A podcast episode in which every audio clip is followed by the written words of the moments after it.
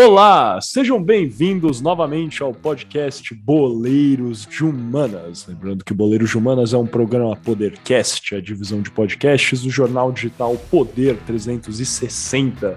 Dando início aqui, então, a nossa segunda parte deste episódio do podcast Boleiros de Humanas com o nosso bloco tradicional Shootout, jogo rápido de perguntas e respostas sobre o que conversamos aqui hoje, né, que foi justamente os Estados Unidos, a Inglaterra, a guerra de independência norte-americana e tudo, né, que, que rodeia e também a participação, principalmente da Inglaterra na Copa do Catar, mas também, claro, os Estados Unidos, que foi inclusive tema do último episódio do podcast Poderes Humanas. Então, quando vocês terminarem de ouvir esse episódio, dá um pulinho aí, escuta o episódio sobre os Estados Unidos mais especificamente. Mas agora sem mais delongas, vamos começar com as nossas perguntas. Hoje está só eu e o Franco aqui nesse bloco. Como falei, o Gui só participou do primeiro e do segundo bloco. Nesses últimos três, tá eu e o Franco. Então vamos ter duas perguntas. Franco, pode começar com a sua, cara. Você tá me vendo no vídeo, então você sabe que eu não vou colar. Sabe tá que minhas mãos estão livres. Fechado. Então pode fazer sua pergunta aí, cara. Bom, Miguel, então vamos lá, vamos já conectar com o que a gente falou aqui, né? É... Bom, eu falei para você que o Gary Southgate foi campeão do torneio de Toulon em 2016 pela Inglaterra, certo? Então, em 2019, o Brasil foi campeão do torneio de Toulon, com o Lianco de capitão. É... eu gostaria de saber com você, na final entre Brasil e Japão, obviamente, que foi 1 a 1 o jogo, e nos pênaltis foi 5 a 4 para o Brasil, com o Japão errando o quinto pênalti. Quero saber com, é, de você quem errou o quinto pênalti do Japão e deu o nono título do torneio para o Brasil? Vamos lá. É, a letra ah, A. Ah, tem opções, é verdade. Tem opções. Oh, oh, esse torneio de Toulon não foi o de 2019, mas teve um torneio desses que o Rodrigo Caio ganhou. Acho que foi 2017. Não, eu não sei, o Rodrigo Caio jogou. O Brasil é o maior campeão com nove títulos, inclusive. Cara, é muita coisa, né? Mas enfim, vai lá, cara. Enfim, no título em 2019, quem errou o quinto pênalti da seleção japonesa e deu o título para o Brasil deste torneio, deste histórico torneio? Letra A, Soma. Letra B, Mitoma. Letra C, Osako. Ou letra D, Hatete? Hatete. Era Soma, Osoma, Mitako e Hatete, é isso? Não. Soma, Mitoma, Osako e Hatete. É os jogadores não chamam assim. É foi o Franco fazendo piada de, de tiozinho. Ele chama assim. O, o saco. O saco. Eu espero que o Gui tenha comido muito peru, cara. Eu vou. Eu vou de Osako, então, cara. É a minha resposta. Letra final. C de Clube Atlético Mineiro? Exato. Osako. Osako, cara.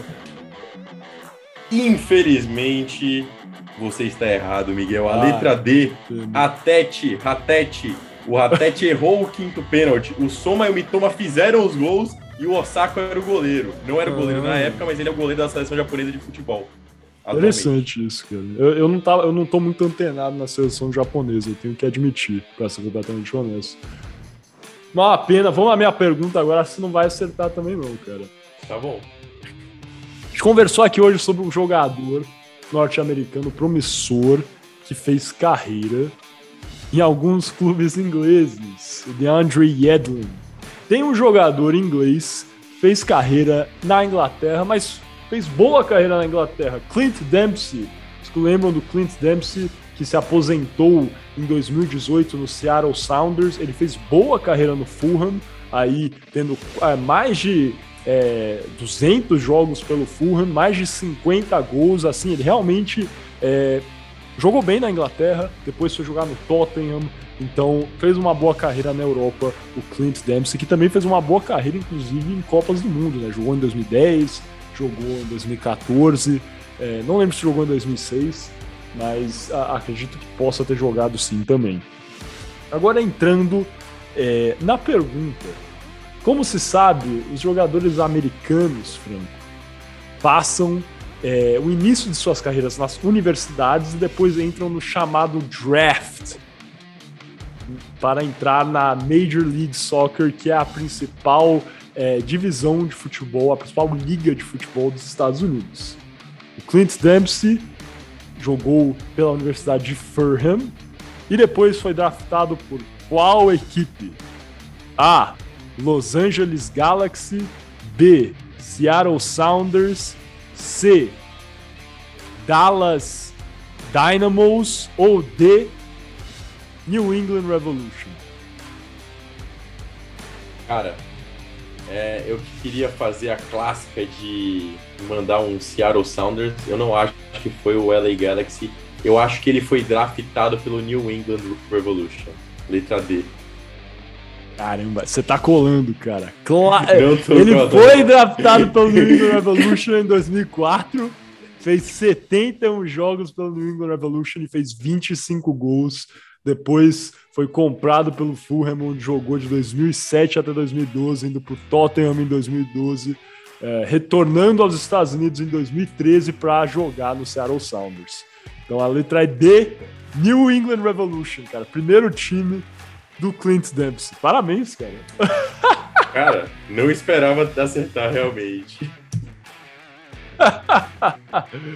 eu chutei porque eram duas óbvias na primeira, o New England Revolution eu conheço e o outro time eu, eu não, não, não fazia ideia. Pô, me confundi, cara, na verdade. A letra C eu ia falar é, Houston Dynamo. Mas ah. foi Dallas, Dallas Dynamos, quando na verdade é FC Dallas, né? O time de Dallas. FC Dallas.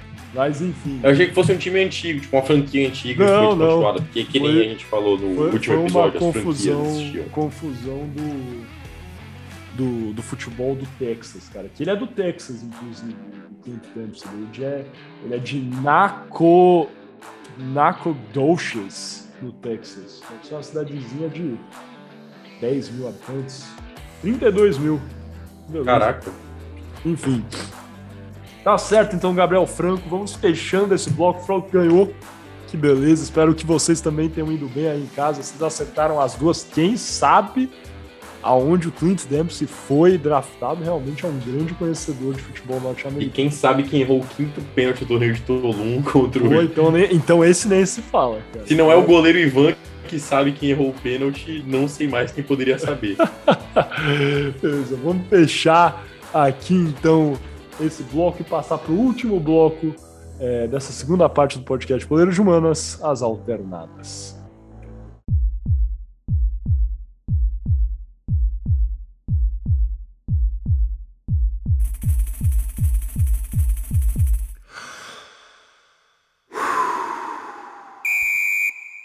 Sejam bem-vindos novamente ao podcast Boleiros de Humanas. Lembrando que Boleiros de Humanas é um programa Podercast, a divisão de podcasts do jornal digital Poder 360. Dando início aqui, então, o nosso último bloco, as nossas alternadas, o nosso debate. Como sabemos, estamos em Copa do Mundo. Hoje vai ter um jogo muito importante, Inglaterra e Estados Unidos, que a gente comentou durante todo esse episódio meu pati... O meu pau. Opa, tá difícil de falar. O meu palpite foi de 2 a 1 para a Inglaterra. O palpite do Franco foi de 2 a 0 Agora, como sabemos, está tendo jogo todos os dias. Hoje é dia 22 de novembro, terça-feira. Estamos terminando de gravar às 21 e 33 minutos. A gente decidiu que para todos os episódios do podcast Boleiros de Humanas durante a Copa do Catar, nós vamos fazer uma espécie de Power Rankings das seleções é, da Copa. E o que são Power Rankings? São basicamente um ranking de qual seleção está melhor colocada é, e tem mais chance de vencer o título, basicamente, após as partidas e os acontecimentos é, da semana. Como sabemos, apenas algumas equipes estrearam hoje, né? Por exemplo, esse episódio vai lançar na sexta, já vai ter tido o jogo do Brasil na quinta, né? E como sabemos, o Brasil é grande favorito contra a Sérvia, mas vai saber se de fato isso vai se concretizar. Em 2018 também era, empatou. Agora, eu e o Franco a gente conversou aqui antes e definimos que antes da estreia da Copa, o Power Ranking, ou cinco é, principais times nessa colocação de favoritos para o título seriam em primeiro, Brasil, sem clubismo, segundo, Argentina, terceiro, França, quarto, Argen é, Inglaterra, desculpa, e quinto, Croácia. Nessa ordem. A ordem é simples pelas vitórias do Brasil, a Argentina também muito forte, última Copa do Messi, que a gente pode discutir. A França é uma seleção muito forte, mas com as lesões a gente teve que colocar em terceiro. Inglaterra, por tudo que a gente veio falando. E a Croácia, que acho que talvez é o que mais causa espanto. Você pode estar pensando, ué, mas por que não a Espanha, a Alemanha, a Bélgica, Portugal? A gente olhou aqui pensou, a Croácia é uma seleção que chega de seis jogos de invencibilidade, eliminou a França na Nations League, que é um torneio, é, talvez não tenha tamanha importância igual uma Eurocopa, mas ainda assim, né, é o que a gente tem para medir, igual o Frank falou. Venceu a Arábia Saudita num amistoso recentemente, que a equipe venceu a Argentina agora, né, a gente colocou isso aí é, na balança, talvez de forma injusta com a Argentina, mas enfim, é, a Croácia eu acho que está bem colocada, é um time que é bom, também é atual vice-campeã da Copa do Mundo, acho que está bem colocada aí. Outras seleções, como a gente falou, Espanha, Alemanha, Bélgica, Dinamarca, Portugal, talvez pudessem, né, antes da estreia, ficar nessa quinta colocação, mas acho que faz sentido ter a Croácia aí em quinto lugar. É, então é esse o nosso Power Ranking antes da estreia, em Brasil, Argentina, França, Inglaterra e Croácia. Agora, depois da estreia, o que, você pensa, Franco? No primeiro lugar, você ainda coloca o Brasil como favorito, depois desses jogos que tivemos até hoje, terça-feira? Cara, é, é, é, muito pouco jogo, né? Ainda pra gente definir uma mudança muito grave assim no Power Ranking. É, eu acho que mantém o Brasil em primeiro, até porque o, aqui eu não quero fazer juízo de valor sobre escalação. Eu acho que quem tem a melhor opinião tática para poder dar sobre um time é o próprio técnico Tiano Scaloni, que obviamente hoje vacilou na situação da Argentina, mas tudo bem. É... E o Tite aparentemente vai levar ao campo o time mais ofensivo possível do Brasil, né? Vai colocar o Casemiro para jogar de primeiro volante com o Paquetá de segundo, jogando Neymar com a função de armação, abrindo Vinícius Júnior e Rafinha e centralizando o Richardson, porque ele gosta desse homem de referência na área. Então acho que ele vem a campo com talvez a seleção mais forte que ele poderia colocar a campo. Então, acho que eu mantenho o Brasil principalmente pela é, expectativa de estrear com a seleção mais forte que a gente poderia colocar a campo, é, sem lesões muito graves, graças a Deus, né? É, e vamos rezar para continuar assim. E contra uma seleção muito forte, se depender do Daniel seleção... Alves, não vai continuar assim, não, cara. É, cara. Vocês viram tá esses indo, vídeos do Daniel Alves? Tá aí, distribuindo cara? bordoada por aí. O que tá acontecendo, cara? O, ca... o, cara eu acho que quer machucar o Danilo, cara. Só pode. Vai... Cara, se você não puder ajudar, atrapalhe. eu acho que essa é a maior lição que a gente pode tirar dessa convocação é do Daniel Alves. Eu já falei, cara. Se fosse para ter um cara com experiência, resenha de vestiário, eu levaria o Perdigão e o Vampiro. Cara. Essa é a, a mais pura verdade o Franco tá rindo, ele quer rir, mas é a verdade. Tinha que ter levado eles, ainda. O Vampeta é campeão do mundo, pô. Tá achando o quê, cara? mas enfim, eu concordo. Eu levaria o nosso amigo Betinho. O nosso amigo é, é um clássico também. Se for é um pra levar clássico. um cara que é bom de, de, de grupo, é isso. Um bom um de cara, grupo, é isso. Um cara clássico.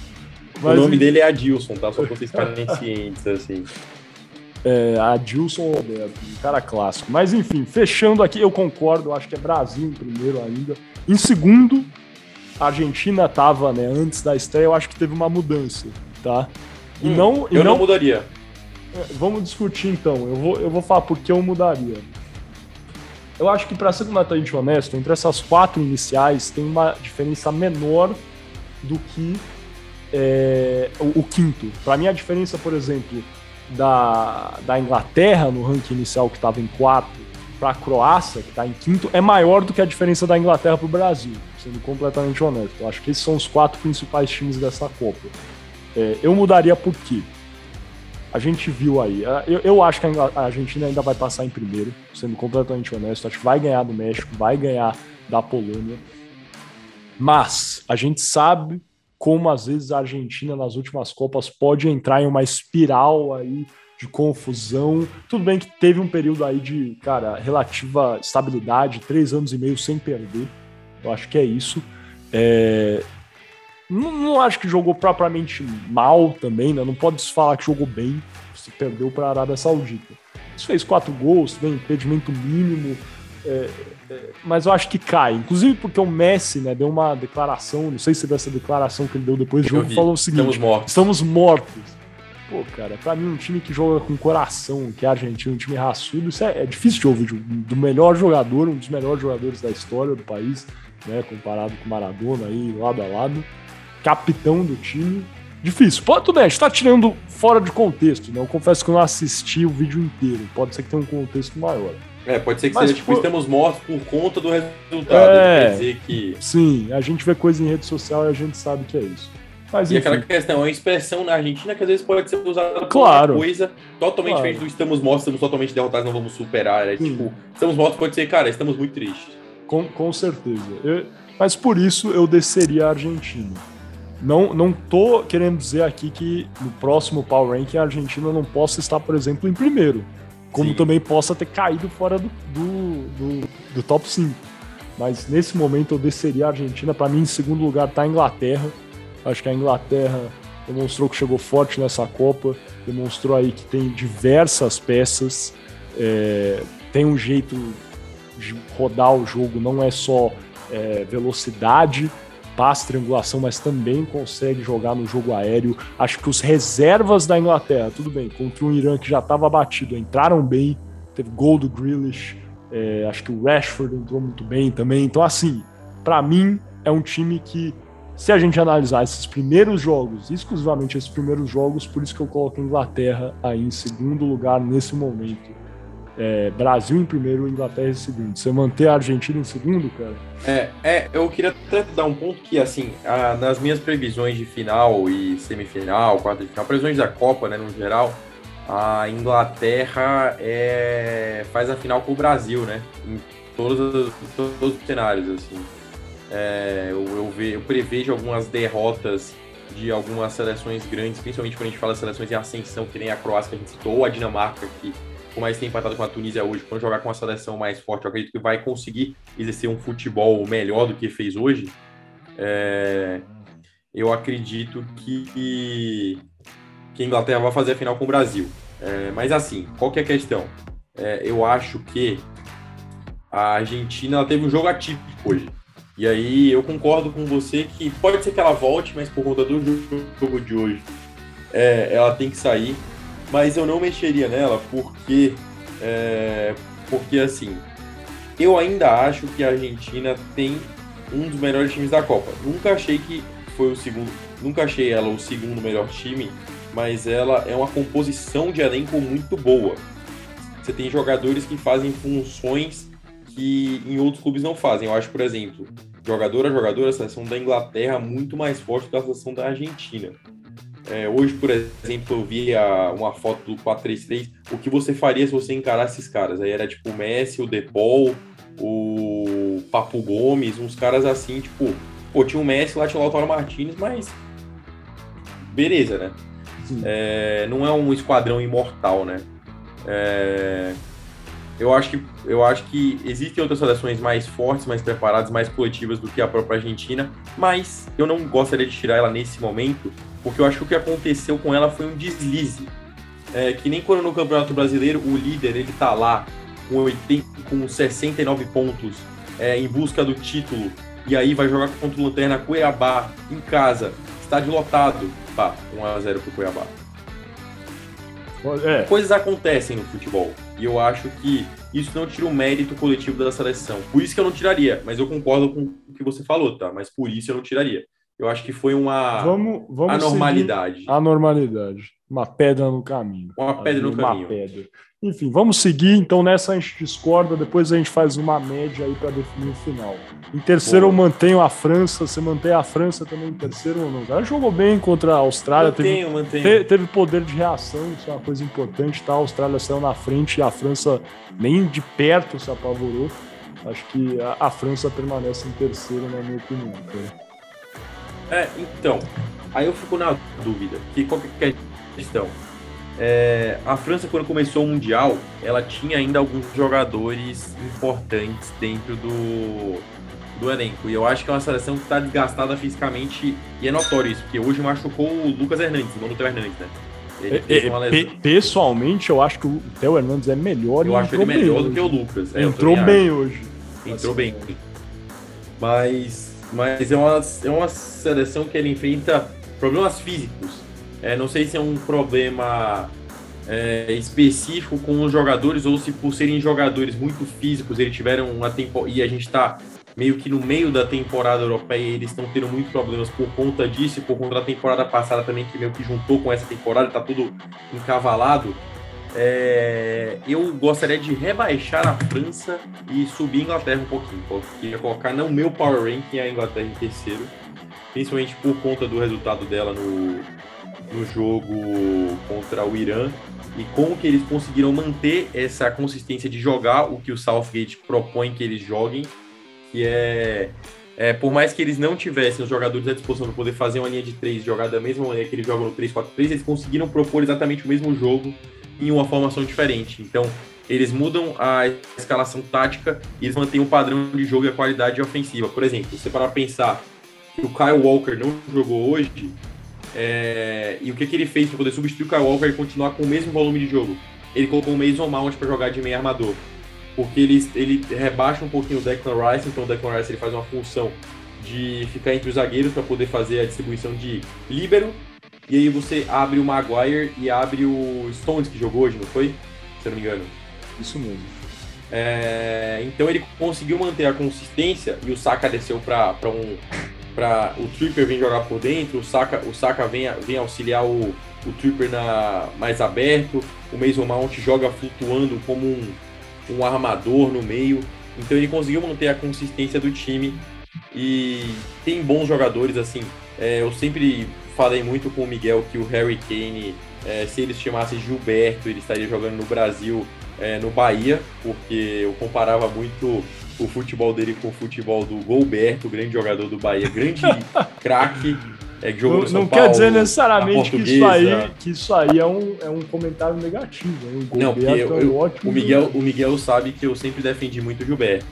É, inclusive, quando o São Paulo contratou o Lucas Prato, uma das minhas maiores brigas com o irmão do Miguel era que o Gilberto ele teria que ser o titular do São Paulo, porque ele é um jogador muito mais participativo e mais habilidoso com a bola no pé. Fora que ele fazia mais gols do que o Gilberto, ou do que o Lucas Pato. É, mas enfim, é, a questão é, o Harry Kane realmente é um grande jogador. Ele é um cara que, além da, do poder de decisão e do poder de cabeceio, que são duas coisas que ele tem muito boas, que são a finalização e o cabeceio, ele não é um jogador muito rápido, mas ele é um jogador com um posicionamento muito efic eficiente e que consegue dar passes extraordinários. O segundo gol, ele deu um cruzamento de lateral. Eu não tô brincando, tipo, tem muito lateral que não consegue colocar a bola no pé do Saka como ele colocou, que é um cruzamento que a gente brincava que o Reinaldo fazia muito no São Paulo, que é aquele cruzamento ele, curvo, ele tem um... ele deu o lado do pé na bola.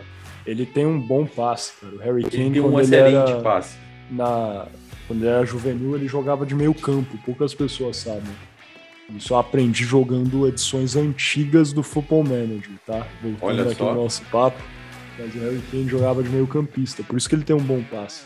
Mas é, mas é por isso, por essas e outras que eu subi a, a Inglaterra para segundo lugar, né, no meu ranking. Entendi. Eu acho que faz sentido. É, em, em, quarto lugar, você colocou a França, eu coloco a Argentina, para ser honesto. Né? E como eu falei, para mim a diferença entre o primeiro lugar e o quarto lugar aqui é menor do que a diferença do quarto para o quinto. Então acho tranquilo. Sim. No quinto, no quinto eu vou manter a Croácia, até porque as outras equipes que a gente listou, Espanha, Alemanha, Não Bélgica. Jogaram não jogaram. É, a mesma teve, coisa. Teve jogo da Dinamarca, mas achei que a Dinamarca teve dificuldade, então não vou mexer, como a gente já comentou. A Holanda jogou também, mas, para ser honesto, ganhou de Senegal, mas não achei. Ganhou e não convenceu. É, não convenceu, não acho que merece subir. Também estaria mais aí nos 10 melhores times, eu diria. Então, para mim, eu mantenho o Croácia. Então, ó, fiz uma média aqui do que a gente colocou, Franco. O meu power ranking tá Brasil, Inglaterra, França, Argentina e Croácia. O seu é Brasil, Argentina, Inglaterra, França e Croácia. Sim.